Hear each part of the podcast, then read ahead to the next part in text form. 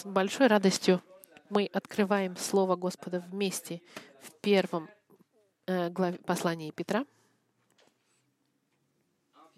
1 Петра, глава 1.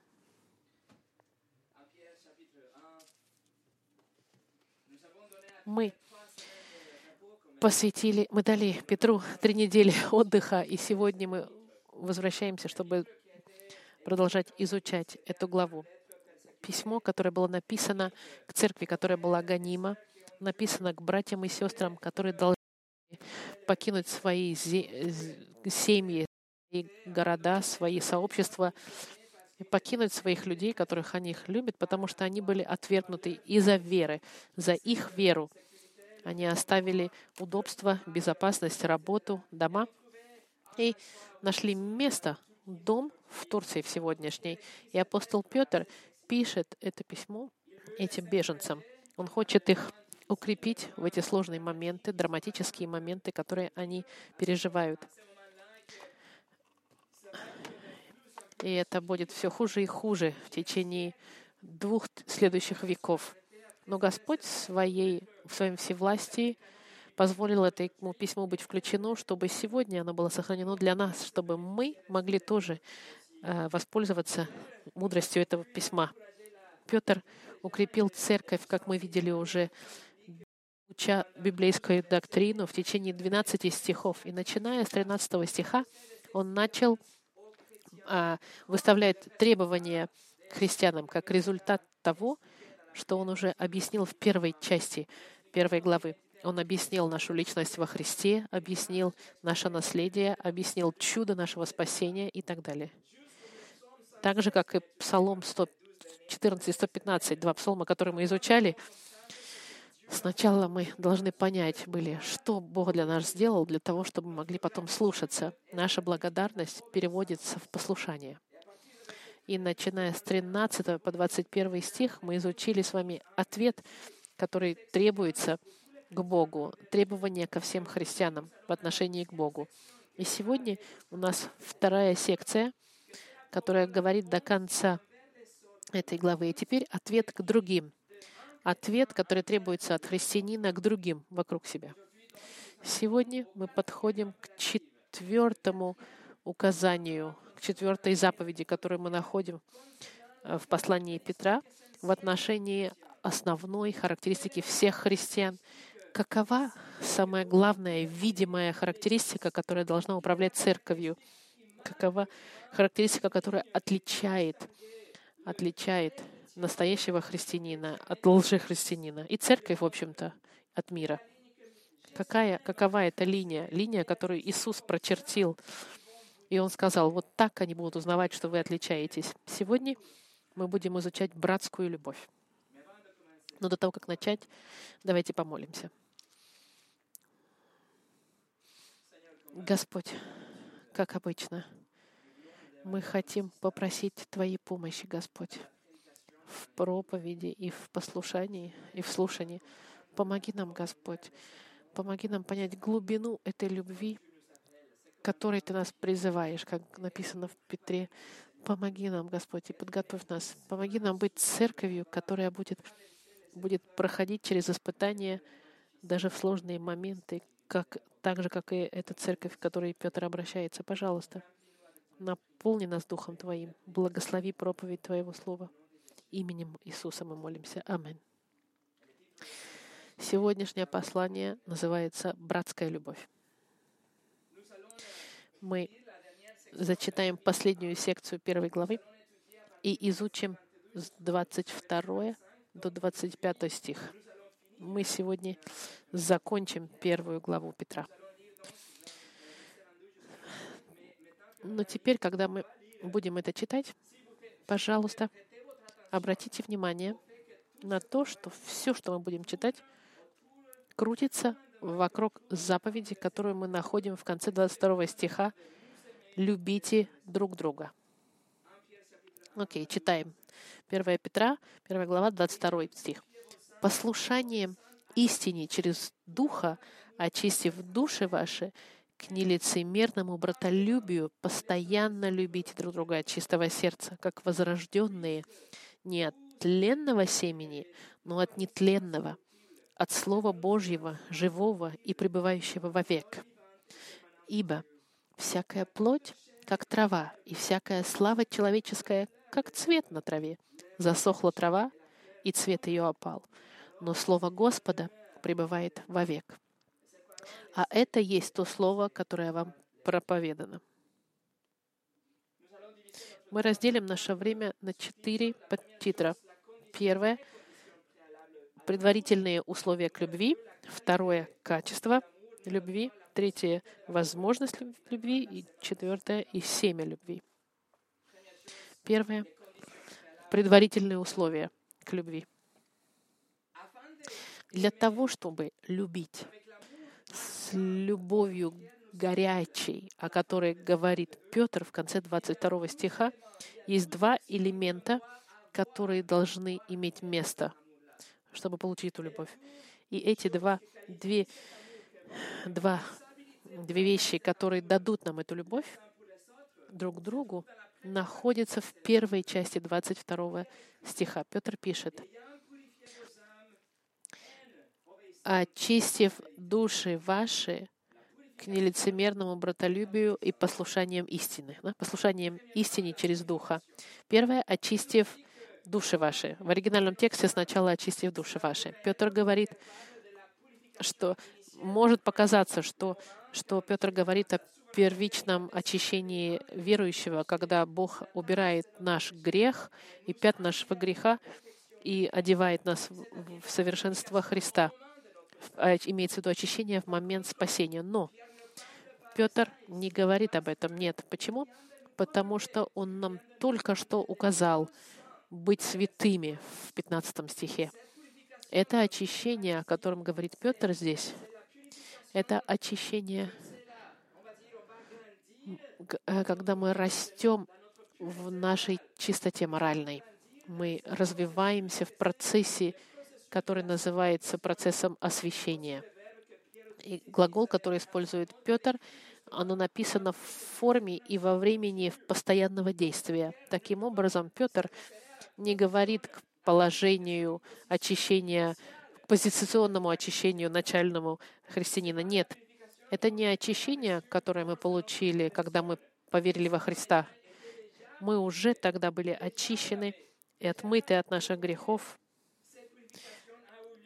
это очищение имело место в прошлом, в момент нашего спасения. Петр же здесь говорит о том, что происходит сейчас, постоянно, о процессе освящения ежедневном.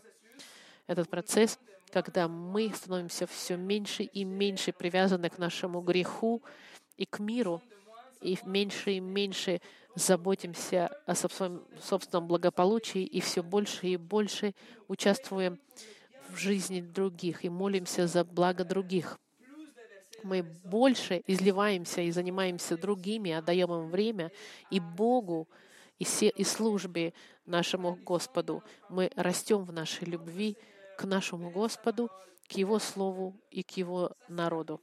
Это очищение, о котором говорит Петр. Это процесс освящения, о котором говорит Петр.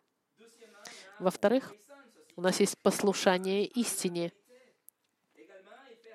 Он говорит а нечто, что присутствует постоянно в жизни христианина. Слово 15 раз используется в Новом Завете, и это никогда не говорит послушанию Евангелию. Первоначальное послушание, когда мы поверили во Христа и раскались, нет, не об этом он говорит. Это постоянное действие, постоянное послушание, ежедневное подчинение нашему Господу, которое следует за нашим спасением две, два действия, которые должны быть предварительно для любви, это напрямую связаны к призыву к святости в 15 главе. Бог уже сказал, будьте святы, а теперь, как Петр говорит, мы должны расти в нашем освящении и святости и в нашем послушании. Это наша ответственность. Если Петр бы говорил об оригинальном очищении и послушанию Евангелию, это была бы работа Бога. Нет, здесь в тот момент Господь поучаствовал, а, а все, что пошло за этим, это наше послушание. В послании к Коринфянам Павел сказал, «Итак, возлюбленные, имея такие обетования, очистим себя от всякой скверной плоти и духа, совершая святыню в страхе Божьем». Павел пишет, что мы уже очищены, но мы должны продолжать это очищение к совершенству. Иаков также дал инструкцию, он призывает церковь приблизиться к Богу. Это, это, это усилие активное церкви и человека. В послании к Иакову 4.8 он говорит, «Приблизьтесь к Господу и приблизиться к вам». Интересно, что, что Петр пишет, что у нас должно быть очищение души. Но наша душа имеется в виду не, не нашему духу, это больше к личности в целом. Петр призывает к, к полному очищению нашего существа. Наши мысли, наши желания, наши поступки, наши слова — все, что делает из меня меня, полностью весь ансамбль моей личности должен быть постоянно очищен. И вопрос задается тогда, как могу я участвовать активно и принимать участие в этом процессе очищения и освящения? Как могу я очищать состояние всего моего существа, моей личности? И ответ мы находим в 22 стихе. «Послушанием истине очистив души ваши». Именно будучи послушным правде и истине мы можем очищаться. Петр дает нам ответ в этом маленьком слове послушанием. Форма, которой глагол сказан, э, э, вот эта вот форма э, глагола, и Мануэль говорит о разных вариантах перевода во французском и в английском, он хочет уточнить, что именно форма, в которой находится глагол активное, послушанием, это действие для того, чтобы быть очищенными в нашем и расти в нашем освящении, мы должны быть послушны истине Господа, полностью послушны доктрине христианской. Мы должны быть послушны учению Господа для того, чтобы мы могли очищать нашу личность, наше существо. Друзья мои, Слушая Слово Господа, мы можем очищаться. Подчиняясь воле Господа, открытой в Слове Господа, таким образом мы будем становиться все более и более чувствительны к нашему греху, и мы будем иметь больше и больше желания радовать Господа. Мы будем отвергать все больше и больше мир, мирское и, и ценности мирские, и мы будем отличать ошибку от правду от истины, э, не, неправды. Таким образом, мы сможем очистить себя. Конечно, мы все ценим жизнь, но мы пытаемся заботиться о своих э, телах, мы пытаемся э, проводить время с братьями и сестрами во Христе, мы хотим иметь время с Господом в молитве. Все это идет от чтения Библии и послушания тому, что Господь нам говорит через Слово Господа. Наше послушание, значит, будет менять наше видение мира. Наше послушание будет заставлять нас расти в святости. Или, как сказано в 22 стихе, мы будем очищать наши души. Петр уже трижды написал в первой главе важность послушания. Он написал во втором стихе, к послушанию мы спасены и окроплению. В 14 стихе что мы пишем, что дети послушания, если вы помните. Теперь в 22 стихе он говорит, что мы послушанием истины очистимся. Послушание, короче говоря, необходимо для сантификации и освящения и является доказательством, что мы рождены свыше, и мы ученики Господа Христа. Доказательство того, что мы рабы нашего Господа Христа. Вопрос тогда, подчиняетесь ли вы Слову Господа? Подчиняетесь ли вы господству Христа? Подчиняетесь ли вы Слову Господа? Или вы решаете, или вы решаете сами по-своему воспринимать некоторые стихи? Например, Библия говорит, что ненависть равносильно убийству, а вы продолжаете кого-то ненавидеть, может быть. Вы подчиняетесь, когда Библия говорит, что, что э, похотливость, э, ну, как, когда он имеет в виду, что когда вы в мыслях своих какие-то воображения придумываете какие-нибудь похотливые мысли, подчиняетесь ли вы, когда Бог сказал, что развод — это грех? Или вы думаете, а, нет, мы не сов... по характерам не совпадаем, поэтому мы можно, раз... можно тогда э, развестись? Подчиняетесь ли вы, когда Слово говорит Иисус единственно единственным путем Господу, или вы думаете, и вы решаете, что ваш, ваши соседи будут тоже приняты Господу, потому что они вежливые? Подчиняетесь вы, когда в Слове сказано, что муж должен любить свою жену жертвенным образом, а жена должна подчиняться своему мужу?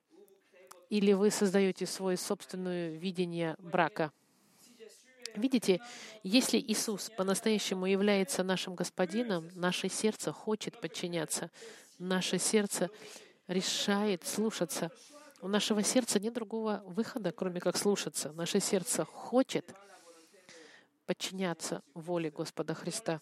Мы хотим принимать Его волю, и мы хотим, чтобы другие понимали, что послушание — это способ, как Господь будет нас очищать и помогать нам расти в святости. Первое послание Иоанна сказано, «И всякий, имеющий сию надежду на Него, на Христа, очищает себя так, как Он, Иисус, чист».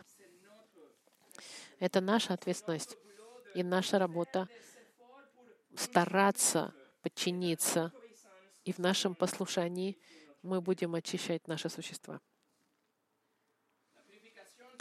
Очищение, изначальное очищение было от Бога. Мы были пассивным образом, мы приняли очищение наших грехов. Это был дар, который мы получили от Бога. Бог нам его дал через нашу веру по благодати, потому что мы сами никогда не смогли купить его или достичь. Мы получаем этот дар. Господь нас направляет и ставит на путь жизни. Но как только мы встали на этот путь, это наша ответственность убирать сорняки, можно сказать, нашей жизни и чинить дырки в наших дорогах жизни. Мы должны изгонять из нашей жизни вырывать сорняки, можно сказать, фигуративно, и сажать э, цветы, и ставить огород, э, защиту вокруг нас, забор. Путь нам был дан бесплатно, но теперь, когда мы на этом пути, мы должны расти и заботиться о нашем пути. Чем больше вы слушаетесь, тем больше вы подчиняетесь Слову Господа, тем больше вы будете расти в процессе освящения. Нет 36 ответов. Вы хотите вырасти в святости, берите Слово Господа и слушайтесь Ему.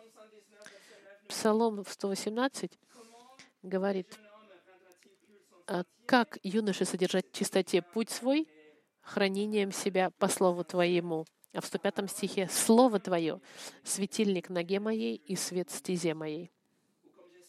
Или как Иисус молился за своих людей в Иоанне 17:17. 17, «Освети их истиною Твоею, Слово Твое есть истина».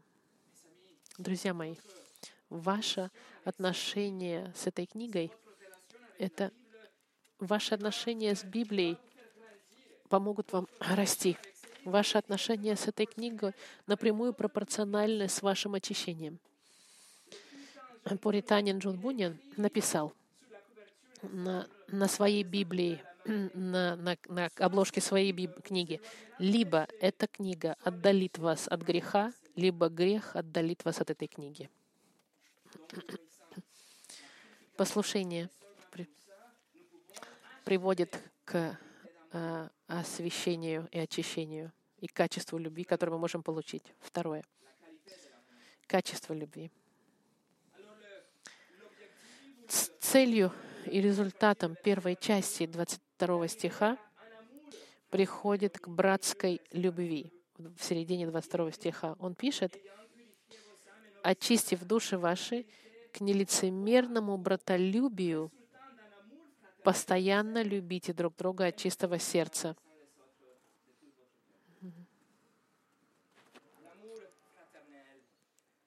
Братская любовь.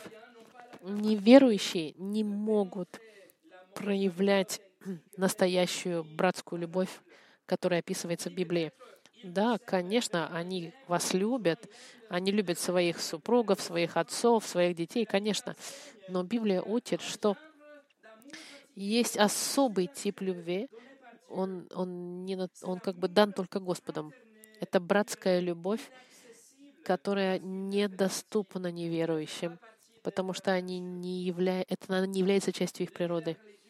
Религиозные лидеры во времена Иисуса те, которые должны были быть пастухами людскими, у них не было любви такой к людям, и они не могли изливать эту любовь на других. Иисус сказал в пятой главе от Иоанна, «Но знаю вас, вы не имеете в себе любви к Богу». 5.42 от Иоанна. Иисус также и фарисеям говорил, потому что они настолько были отделены от, от людей в своей фарисействе и не проявляли своей любви. Иисус в Луке в 11 главе 42 стихе сказал, «Горе вам, фарисеям, что даете десятину смяты, руты и всяких овощей, и не родите о суде и любви Божьей. Сие надлежало делать, и того не оставлять». Они не проявляли и не могли проявить любовь настоящую, о которой, которой призывает и Библия к братской любови. Люби. Э, Петром используется термин в 22 стихе с греческого «филадельфия». Слово «филадельфия» состоит из двух слов. «Филео» — это любовь к другу, и «адельфос» — это брат, брат. Угу. Фиадельфия — это тип любви, который описывает любовь кому-то, кто является нашим кровным братом. Это настоящая любовь, искренняя, с которой мы любим кого-то, членов нашей семьи. Но в Новом Завете такая любовь, она относится к между верующими во Христе. Как мы имеем привычку любить наших приятелей и вещи мирские, вдруг неожиданно мы получаем любовь к Слову Господа и к вещам, связанным с Богом, и к евангелизации, и к службам, и встречам. Раньше мы э, любили людей, которые разделяли наши греховные пред, э, интересы, а теперь мы любим наших братьев и сестер во Христе. Это братская любовь в Филадельфии это не просто дружба. Это нечто гораздо более глубокое, чем дружба. Это искренняя любовь, описанная в 22 стихе к нелицемерному братью. Это значит, что мы не носим маски здесь. Нелицемерие — это, это как раз термин, который использовался в, на описании в, в, в актеров, которые носили маски. Мы призываемы любить друг друга без масок. Не нужно притворяться, что мы кто-то другие. Любовь между верующими христианами не носит маски. Это искренняя любовь, настоящая, не, не, не притворяющаяся. Мы не ищем чего-то от другого человека получить. Однако нам указывается не оставаться в любви Филадельфии, в братской любви. Мы призываемся, друзья мои, мы призваны углублять и усилять нашу любовь братскую. Нас призывают ее усилить и увеличить уровень, можно сказать, и, эволюировать ее к другим, превратить ее в любовь жертвенную агапе.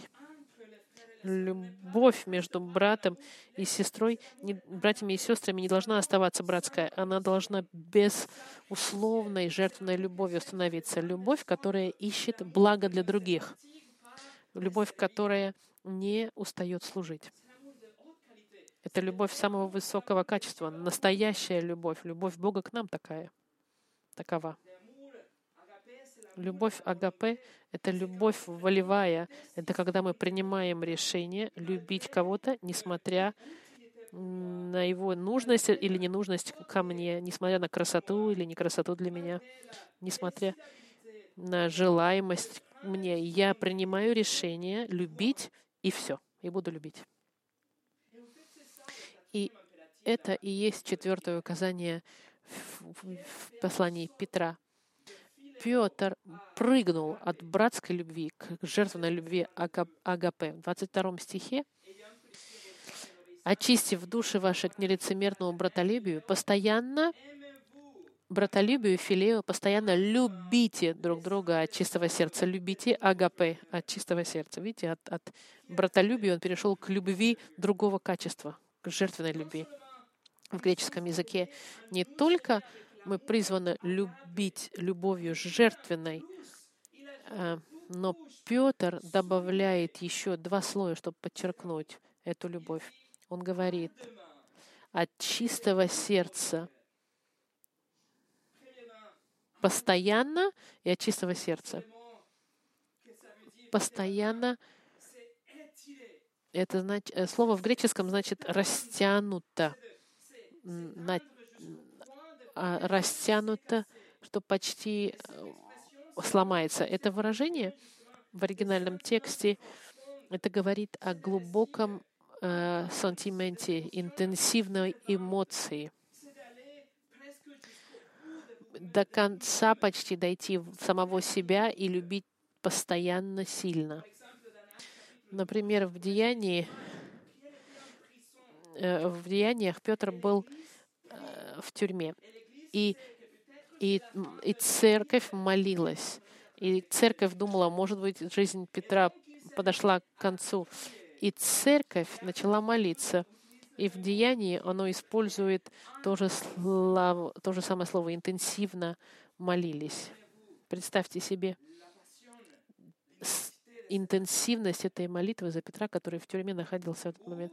Или когда Иисус был в Гефиманском саду, он находился в агоническом состоянии, и он, что он был натянут.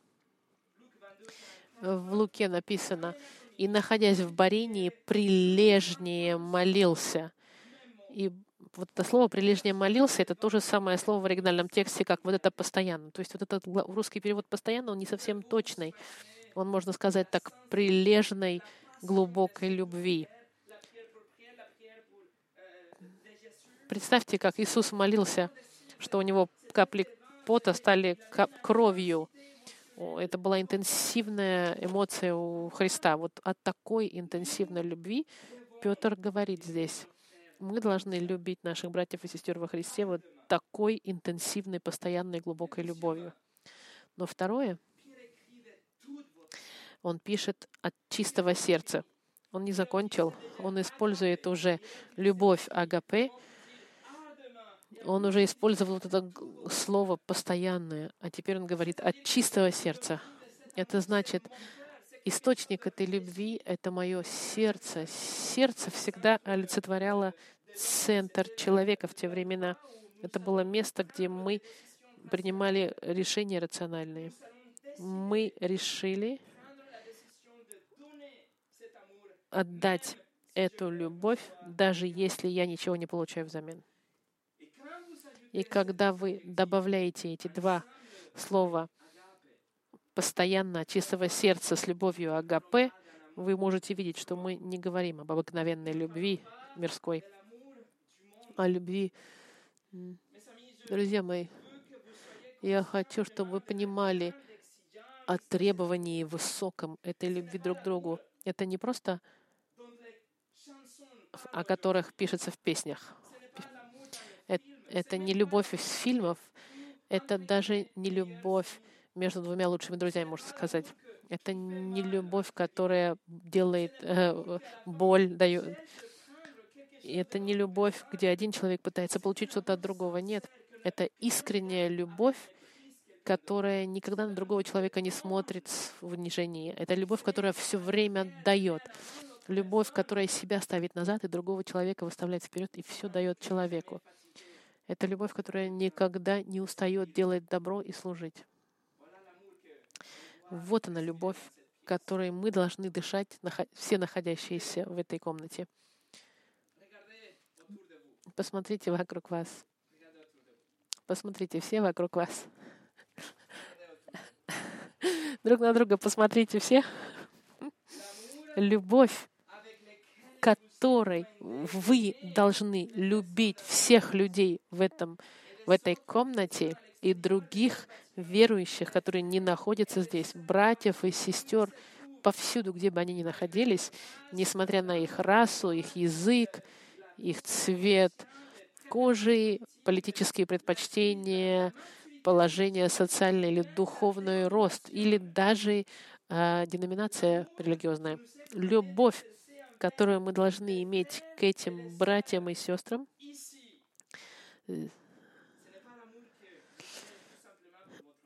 это не такая любовь, как вы будете любить просто своего брата или сестру по крови. Это гораздо больше.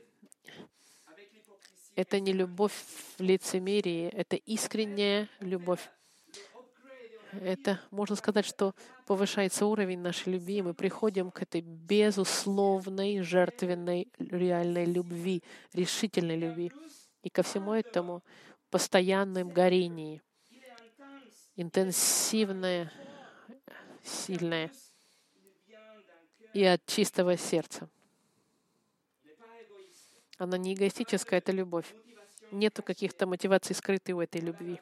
Вот она, любовь к братьям и сестрам во Христе, как требует от нас Господь.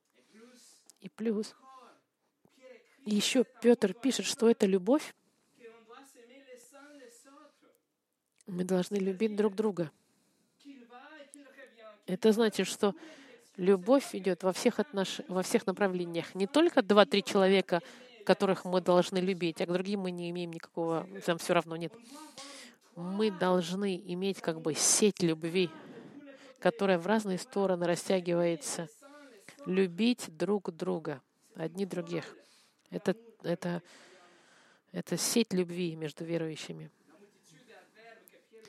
Многочисленное количество прилагательных, которые используют здесь, э, наречий, которые использует Петр, он невероятен, потому что стандарт у Бога очень высокий.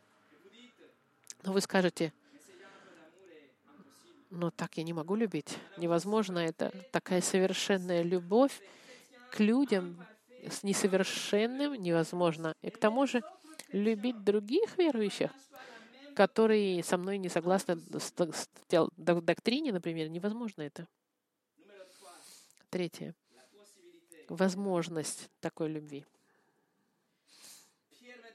Петр сейчас нам объясняет, как эта любовь возможна. Вот причина, почему от нас требуется любить так в 23 стихе. Как возрожденные не от тленного семени, но от нетленного, от Слова Божьего, живого и пребывающего вовек. В момент нашего спасения, когда мы разделились с Высшей и приняли а, возможность, умение любить так — любовь была, можно так сказать, такого характера, она была включена в посылку, которую мы получили в момент нашего спасения, посылка спасения. Это дало нам способность любить церковь.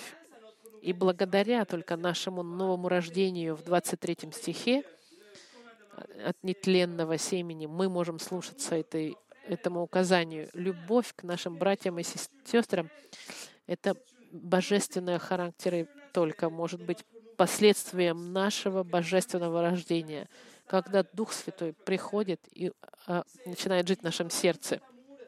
Дух Святой нам дает эту любовь к Церкви Христа. В послании к римлянам 5, 5 сказано, «Надежда не постыжает, потому что любовь Божья излилась в сердца наши Духом Святым, данным нам». Мы знаем, что благодаря Духу Святому у нас есть эта способность любить друг друга. Павел, посланник к фессалоникийцам, признал и сказал, что это автоматично. Она у нас есть, она автоматически. 4 глава 9 стих фессалоникийцам. «О братолюбии же нет нужды писать к вам, ибо вы сами научены Богом любить друг друга».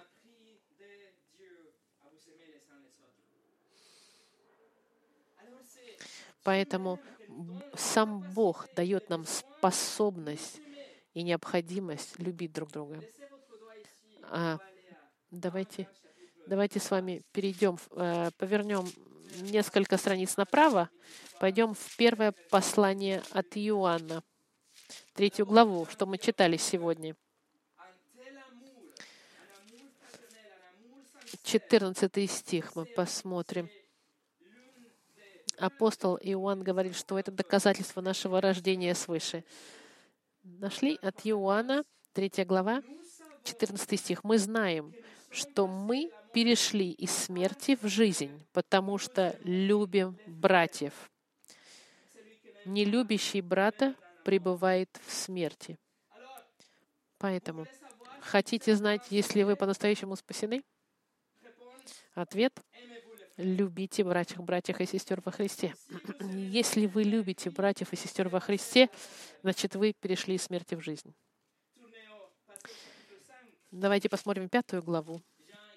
Иоанн пишет, что нет, нет исключений в такой любви. Это общее и натуральное. Это результат нашего возрождения. Первый стих всякий верующий, 5 главы в 1 Иоанна, что Иисус есть Христос, от Бога рожден.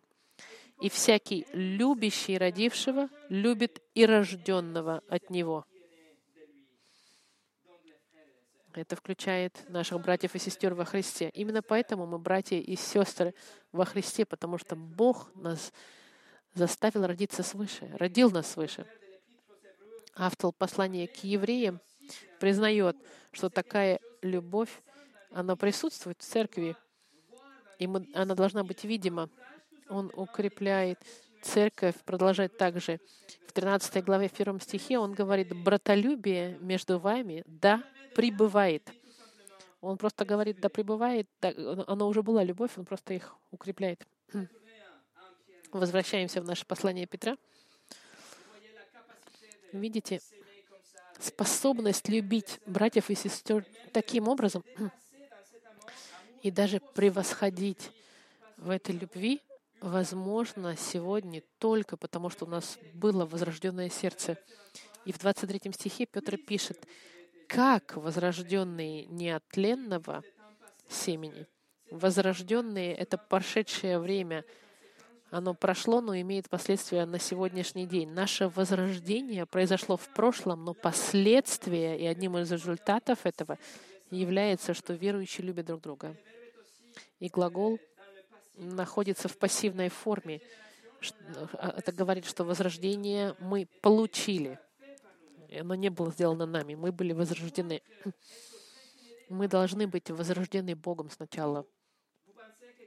Или вы думаете, что нечто материальное или человеческое может провоцировать духовное рождение такого характера. Или, может быть, вы думаете, что что-то, что вы делаете в жизни, может заслужить духовные какие-то такие богатства. Петр пишет в 23 стихе, как возрожденный не от тленного семени, но от нетленного от Слова Божьего, живого и пребывающего вовек. Мы не рождены от, от, от uh, тленного семени. Это не так, как животные или растения, или даже люди. Мы начинаем все с одного семени, и там рождается жизнь, но потом приходит смерть. Это, это тленное семя, и ничего материального в этом мире не может родить ничего духовного. Но мы рождены заново от нетленного семени, от божественного семени, которое дает нам сверхъестественную жизнь. Это божественное семя дает жизнь, которая никогда не истлеет. Но что же это за семя? Где можно найти это семя? Потому что сейчас я бы хотел знать, что это за семя такое нетленное. И Петр ждет этот вопрос, я думаю, и он объясняет, что слово, что семя — это слово Божье, живое и пребывающее вовек. Только через Слово Господа, через Евангелие, через святые Писания мы можем найти в Слове Господа, мы можем найти вечную жизнь. И только через Слово Господа мы можем получить новое рождение. Только через Слово Господа мы можем получить это рождение свыше. Слово заставляет вас, провоцирует раскаиваться и верить во Христа. В Иакове э, в первой главе, 18 стихе написано, «Восхотев, возродил, родил Он нас словом истины». Что, как мы были рождены свыше, что же это было за семя? Слово истины было семенем, которое нас родило. Невозможная любовь стала возможной, потому что через силу Слова Божьего мы рождены свыше, возрождены. Это и сказал Иисус, что это линия, которая будет разделять верующих и неверующих, церковь и мир, и настоящих верующих от лжих верующих. Это вот эта невозможная любовь, которая возможна только через возрождение. В Иоанне 13 главе 35 стихе сказано, «Потому узнают все, что вы мои ученики, если будете иметь любовь между собой».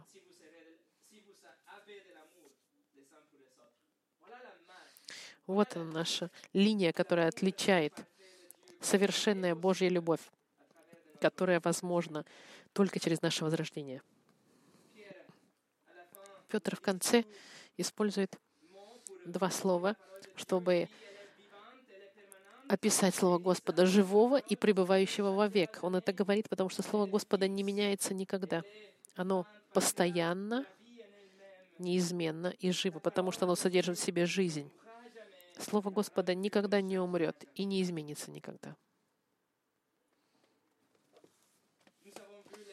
Мы видели с вами предварительные условия для любви. Мы видели возможность любви. Мы видели с вами любовь, возможность любви. И мы видели с вами семя. Семя теперь любви. Петр будет укреплять свой аргумент Старым Заветом. И он берет цитату из 40 главы Исаии, 6 по 8 стих, и он вписывает 24 стих. Посмотрите. «Всякая плоть, как трава, и всякая слава человеческая, как цвет на траве. Заслохла трава, и цвет ее опал, но слово Господа пребывает вовек». Все, что известно о людях, самая великая слава сегодняшняя, завтра будет мертва самые красивые цветы, самые могучие империи, самые мудрые люди, самые, самые щедрые женщины. Все это исчезнет завтра. Быстро все проходит. Но единственное, что остается навсегда, это Слово Господа. Он написал в 25 стихе, а это есть то Слово, но Слово Господа пребывает вовек простите, 25 стих. В 303 году после Иисуса император Диосиклиан потребовал, чтобы все Библии, которые были в его, все копии в Римской империи Библии были сожжены. Он хотел, чтобы мир навсегда был избавлен от Библии.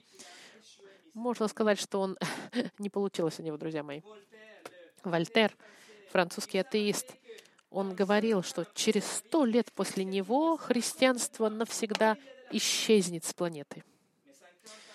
Но через 50 лет его жизни его собственный дом использовался для того, чтобы библейским обществом печатать Библию его было в его доме. В конце 1800-х годов Роберт Ингерсоль стал великим оратором и был известен как великий агностик. У него была очень сильная позиция против христианства. Он сказал, через 25 лет Библия будет полностью забыта. Ингерсоль умер в 1819 году. Мы даже не знаем, забыли об его имени. И 40 лет назад диктатор в Албании Анвер Хокса, он заявил со своего балкона, он вышел и сказал, Албания — это страна атеистическая, светская. Он, он был против христианства и любых других религий. Он сказал, мы всегда и навсегда будем светской государство, и он даже гонение организовал на христиан. А сегодня его дом превратился центром библейской школы. Они формируют пастырей и учат в библейской семинарии. Мы видим, насколько Слово Господа постоянно. Какие бы ни были атаки на Его Слово, оно сохранилось для нас.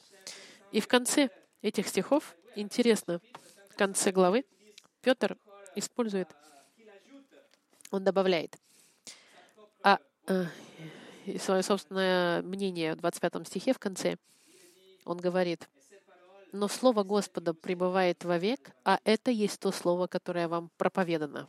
Проповедано имеется в виду, поделено через Евангелие. Это значит, Петр берет цитату Исаи, Старый Завет, и говорит, вот, вот оно Слово Господа, которое было вам э, э, проповедано в Евангелии. Это не какие-то аргументы, не наши свидетельства или какие-то наши истории, которые смогут изменить сердце людей. Нет, но сила Слова, это Евангелие, благая весть Господа Христа изменит жизнь. И в заключении. В чем же заключается эта благая весть? Благая весть заключается в том, что даже если мы заслуживаем ад и наказание, Иисус оставил свою славу, чтобы прожить ради, э, среди нас и умереть ради нас, приняв на себя наказание, которое должно было пасть на нас. Он прожил жизнь, которую должны были мы прожить. Иисус умер вместо нас, вместо грешников, и воскрес, чтобы дать нам вечную жизнь. Он все сделал для нас, но в ответ мы должны раскаяться перед этой невероятной благой вестью. Мы должны довериться Господу Христу — это раскаяние и вера.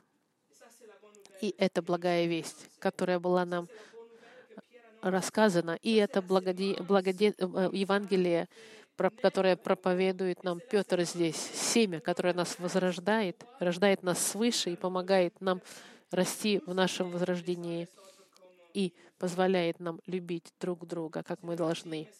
Друзья мои, Семя — это Евангелие, которое мы получили. И именно благодаря постоянному этому семени Господа, жив, Слову Его живому, мы в состоянии, и мы обязаны любить друг друга, как пишет Петр, постоянно и от чистого сердца. И тогда задается вопрос, как мы можем вырастить это семя? Как мы можем расти в этой любви? И ответ очень простой — возрастая в вашем, вашей сантификации. А как можно возрастать в сантификации? Будучи послушными и подчиненными воле Господа, открытым в Его Слове. Друзья мои, можете ли вы представить себе, как истинная братская горящая любовь между братьями и сестрами повлияла на гонимую церковь в те времена.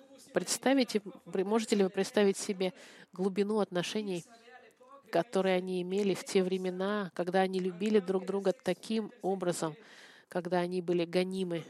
Можете ли вы себе представить, как ваше свидетельство трогало бы, когда мир бы видел, как вы любите друг друга, любите друг друга, даже во время гонений? Можете вы себе представить себе такую настоящую любовь? Что она делает во время гонений и испытаний? Поэтому, друзья мои, давайте начнем сегодня любить друг друга, потому что сегодня пока еще легко. Начнем пока легко, чтобы мы могли продолжать завтра, когда будет сложно. Помолимся.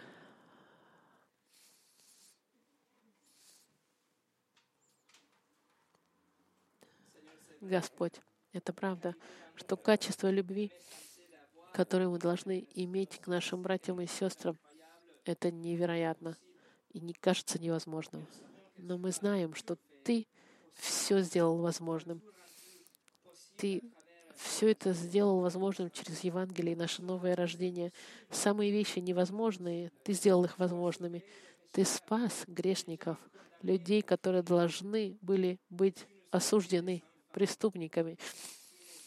Ты нас сделал наследниками Твоими, посадил нас за свой царский стол. Самое невозможное Ты сделал возможным. И именно поэтому молим Тебя, Господь, чтобы это качество любви невозможное было нам возможно, чтобы через вот это возрождение мы могли тянуться к святости через послушание и Слово Твое. И мы знаем, что Ты, Господь, исполнишь все Твои обещания, и Слово Твое даст нам эту глубину любви друг к другу. Господь, мы нуждаемся в Тебе. Ты нам нужен. Помоги нам, Господи, чтобы мы могли быть готовы к завтрашнему дню. Именем Христа молимся.